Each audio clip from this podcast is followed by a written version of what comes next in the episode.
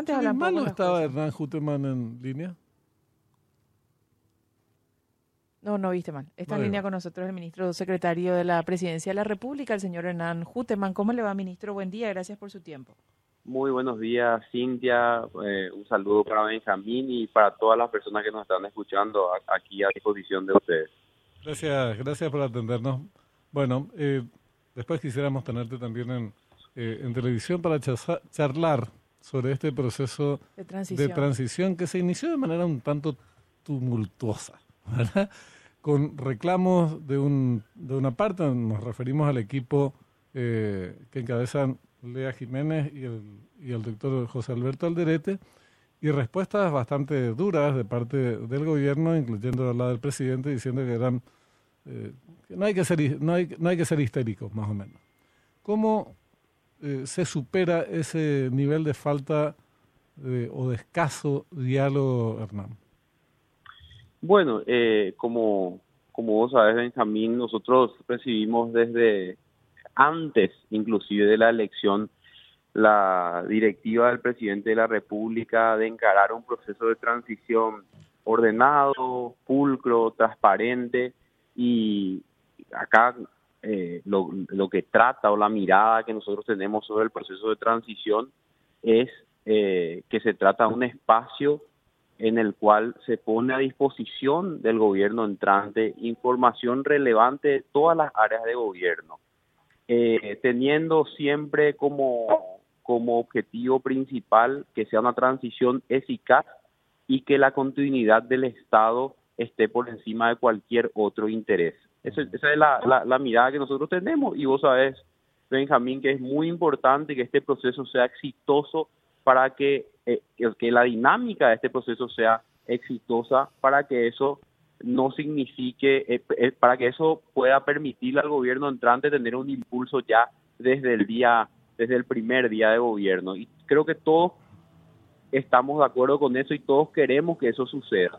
Por, por, por el funcionamiento del Estado y también por la ciudadanía. Esa es la mirada que tenemos, pero la, la, experiencia que tuvimos hasta ahora, como, como bien dijiste, a lo mejor no fue de las mejores porque de algún modo eh, se hicieron ciertas afirmaciones desde el, desde el sector del, del gobierno entrante y desde de, de, parte del, del, gobierno saliente tuvieron que hacer algunas aclaraciones. Ahora, yo te tengo que ser sincero, Benjamín, yo veo una ventana de oportunidad a partir de, del dictado del decreto que se va a dar el día de mañana, donde se conforma formalmente el, equipo de transición y van a empezar ya las reuniones y se van a, conformar los comités de transición en cada institución. Eh, y va a haber, yo, yo creo que, va a ser una oportunidad para que con la buena predisposición que tenemos nosotros y creo que también eh, el equipo del gobierno entrante, esto llegue a buen puerto. Eh, y es clave lo que, lo que mencionabas eh, recién, porque si la transición no es ordenada, eso se va, va a resultar en complicaciones en el primer tramo eh, del próximo gobierno, inevitablemente, porque o, va a manejar poca información o se habrán hecho cosas que tiene que deshacer, en fin, problemas que no tendrían que plantearse y lo fundamental es que el resultado es que la ciudadanía es la que se perjudica. Eh, de, ese tipo de disputas políticas. Digamos. Entonces, eh, lo, el máximo interés tendría que ser una transición normal de un gobierno que sale, otro que entra, se disponen de las informaciones que se requieren y cuando hay planteamientos acerca, porque este es el punto neurálgico, que se paren ciertas licitaciones o contrataciones que no son consideradas necesarias o urgentes. Y las plurianuales y las de carácter, por ejemplo, ¿cómo el IPS te va a hacer un contrato, una licitación para 10 años? Eh, le compromete no solamente al gobierno de Santiago Peña, al de Santiago Peña y al que venga dentro de 5 años más. O sea, ese tipo de cosas, lógicamente, en, ellas tiene que la, imponerse la razón, Hernán.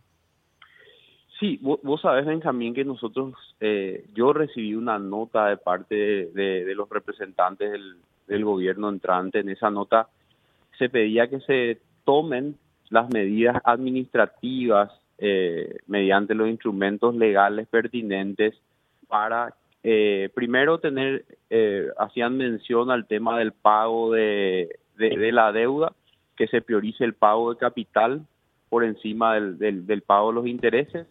También se mencionaba que se suspendan, en realidad me solicitaban que yo instruya al organismo entidad del Estado que suspendan las adendas, los contratos de compras públicas, que se suspendan, que se instruya la suspensión de los contratos de compras públicas, especialmente los plurianuales, salvo aquellos que sean extremadamente urgentes o, necesarios. No, no, no, no tengo aquí a la vista, pero palabras más, palabras menos decía eso y también solicitaban que se suspendan la, la, la, los concursos, los contratos y las recategorizaciones en los distintos organismos de entidades del Estado.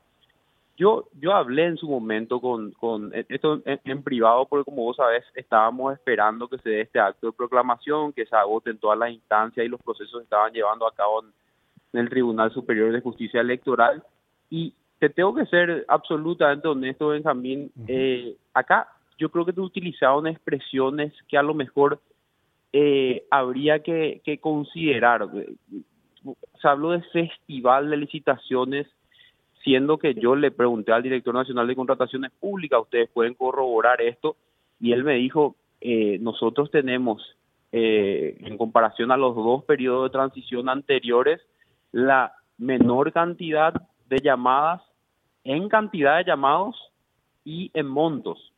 Y él me envió eh, esa información. Entonces, no hay una anomalía con respecto a la cantidad o al ritmo de las licitaciones. Eso como un primer punto y yo creo que desvirtúa esto de, del festival de licitaciones. Ahora, eso no significa que nosotros no estemos abiertos a trabajar con el equipo de transición sobre licitaciones concretas. Por supuesto que sí. Y la que vos mencionás puede ser una de ellas. Hay que considerar cuando se tratan de licitaciones que afectan varios ejercicios fiscales como vos acabas de mencionar. Yo estoy de acuerdo contigo en, en, principio y esto es algo que se tiene que discutir y revisar, pero caso por caso. Estamos hablando de 1815, 1815 licitaciones plurianuales, de las cuales yo también te tengo que decir que ahí hay licitaciones de suma importancia. Seguro, entonces, no, seguro, eh, seguro. Entonces, entonces ¿qué es lo que yo le pido al equipo del gobierno entrante? ¿Qué es lo que vamos a conversar? Esto eh, estamos hablando ahora justo antes de que nos sentemos, pero te digo que lo, que yo le voy a decir a, a, ellos es, y les voy a reiterar, identifiquemos cuáles son y también tenemos que construir un estándar o un filtro de qué se entiende por innecesario o, no urgente. Esas son cosas que nosotros tenemos que definir y estamos dispuestos a sentarnos a revisar y también hablar con todos los, los, titulares del organismo de entidad del Estado porque vos bien sabes Benjamín, que son ellos los que tienen la atribución legal de suspender o prorrogar un proceso. Y eso está establecido por ley. Por más buena voluntad, no, es que el, Ejecutivo puede emitir un decreto o lineamiento donde dice suspendan esto, suspendan lo otro, porque el presidente no tiene esa atribución. Ahora, eso no obsta que nos sentemos caso por caso y, discutamos, ¿verdad? Porque, como vos decís, puede haber, puede haber un caso que afecta a 10 años o, o que tiene incidencia en 10 años de presupuesto y esos son casos que hay que, que tenemos que revisar y tenemos que mirar con, con, detalle, ¿verdad?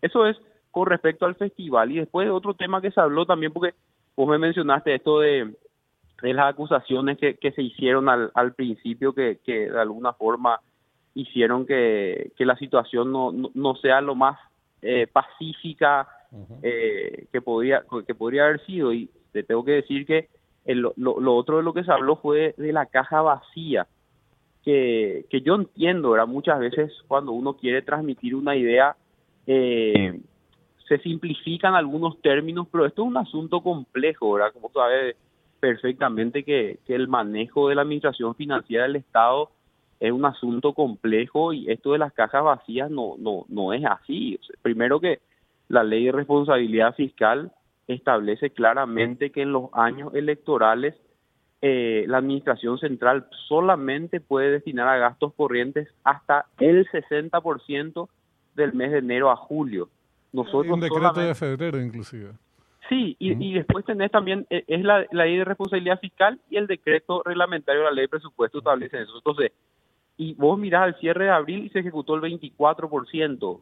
Es decir, no hay una, un, un, un, eh, un ritmo acelerado, una implementación acelerada del, del presupuesto. Aparte, eh, nosotros vamos a admitir, porque, porque vos sabés que el, finalmente el presupuesto es una estimación de ingresos y una autorización de gasto. Y eso es dinámico, van ingresando el, lo, lo, los recursos a medida que percibimos, lo, se, se, pagan los impuestos, recibimos el, eh, los recursos, los royalties, de los bonos. Y te pongo un ejemplo, ahora eh, a finales de junio, principio de julio, nosotros vamos a emitir 500 millones de dólares de bonos soberanos en el mercado internacional y eso eso va va quien va a ejecutar va a ser el próximo gobierno no vamos a ser nosotros o sea ellos van a encontrar esos 500 millones de dólares pero como todos los recursos no es algo que está sujeto a libre disponibilidad o a discreción es algo que, que, está para cubrir las necesidades y lo que se aprobó en un presupuesto que es una ley del, de, de, de, del Congreso ¿no? y, que, y que promulga el Poder Ejecutivo. Ministro, le quiero hacer dos consultas. La primera, ¿qué canales institucionales se van a disponer como iniciativa, digo, de ustedes para poder ajustar un poco estos pedidos y poder precisar esto que usted mencionó de cuáles serían estas licitaciones o instituciones que están eh, siendo cuestionadas por el, por el equipo de transición del gobierno entrante. Y la segunda consulta tiene que ver con el caso Itaipú, que es una, un reclamo muy puntual también que se hizo sobre este proceso de selección externo convocado por la binacional. No, y yo creo que es la primera reunión que vamos a tener una vez que se dicte el decreto, como dije, va a ser el día de mañana y vamos a tener que coordinar uh -huh. eh, el día de la reunión. Los dos primeros temas van a ser los que acabas de mencionar, el de Itaipú y el de el y, y lo de eh, lo de los sí, lo de Itaipú y lo de IPS. Yo creo que van a ser, no, no sé si lo de IPS, la licitación de plurianuales que se consideren okay. innecesarias o, o, no urgentes, que es lo que dice la nota. Estos van a ser los primeros dos puntos y después se forman grupos de equipos, comités de transición en cada institución por, y eso va a depender también de, de, de, de del, presidente Peña, porque él tiene que designar, él va a designar, supongo, en, en este periodo quiénes van a ser los miembros de su gabinete y estas personas van a ir a las instituciones y van a tratar con los ministros salientes sobre y van a intercambiar toda la información que, que, que, se genere en, en, en, todas las áreas de gobierno. Sabes que, eh, como viene, esta está precedida por una lucha política muy intensa y que seguramente la lucha política va a continuar, es parte de la, de la democracia. Ojalá que sea en los marcos más racionales posibles, algo que no es frecuente en nuestra actividad política nacional en general, digo, ¿verdad? No, no, no solamente los protagonistas de esta disputa en particular, pero eh, solamente a los fines de señalar algunas cosas, eh, Hernán, vos decías, no hay ningún festival y el término festival la verdad que genera, bueno, puede generar eh, enojos porque está haciendo festivales es sinónimo de irresponsabilidad y cosas por el estilo, pero hay algunos números, señalaba eh, Jiménez, que son eh, atendibles. O decir, son las mismas cantidades, la misma cantidad de licitaciones del último periodo, de las últimas transiciones. Pero hay que ver porque eh, pueden ser de último momento la, la misma cantidad, pero a, en los primeros cinco meses del año 2023, corregime si estoy equivocado, sobre 6.000 licitaciones más o menos que realiza el Estado paraguayo, ya se hicieron el 70%.